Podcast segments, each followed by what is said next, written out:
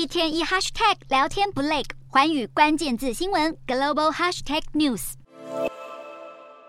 良好的国家信用、完善的营商环境以及健全的法律制度，让新加坡不但成为东南亚最发达经济体，也跃升为国际金融中心之一。不过，新加坡政府不但没有因此而自满，还打算在近期推动多项经济政策，希望能在全球经济衰退的情况下，进一步提升国际竞争力。新加坡副总理兼财政部长黄循财在十四日公布了新加坡二零二三的财政年预算案，并发表了演说。除了通膨问题外，黄循财也在演说中提到，近年来美国与中国在包含科技、贸易、军事等多层面进行了激烈竞争，这使全球掀起一股经济民族主义及保护主义的潮流，导致多国政府经济制裁、投资禁令以及出口管制越来越多。地缘政治问题也成为许多跨国企业在寻找投资目标时会详加考量的关键因子。因此，黄寻才指出，新加坡若是不想被新时代的潮流抛下，就不能墨守成规，而是必须对国家经济重新定位。除了增加对国内中小企业的投资预算，新加坡政府也拨出折合台币约两百二十八亿左右的经费，加强新加坡企业国际化计划，只希望新加坡的企业能够在国际舞台上发光发热。